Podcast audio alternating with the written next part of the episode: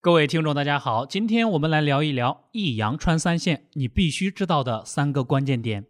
近日，连续强势上涨的 GQY 视讯和恒信移动停牌自查。对于这类涨跌随意的妖股，小编只能说投资需谨慎。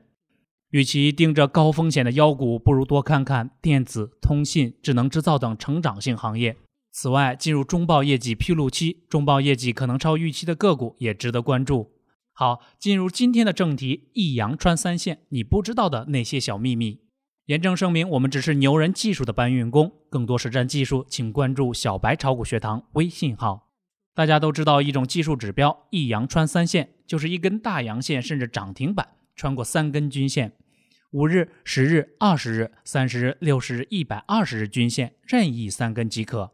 但是为什么有的后市涨幅完美，有的却差强人意呢？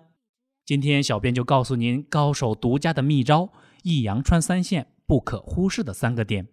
一、三根均线尽量离得近，分得太开，大概率还是要调整的。二、中长期均线即三十日、六十日、一百二十日均线要走平或者向上多头排列。三是大阳线即涨幅超过百分之五，当然涨停板是最好的。回顾一下，何谓多头排列？即三十日均线在六十日均线上，六十日均线在一百二十日均线上，相反则称之为空头排列。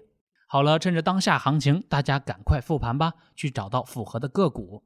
更多个股交流，请关注小白炒股学堂微信，大牛为您答疑解问。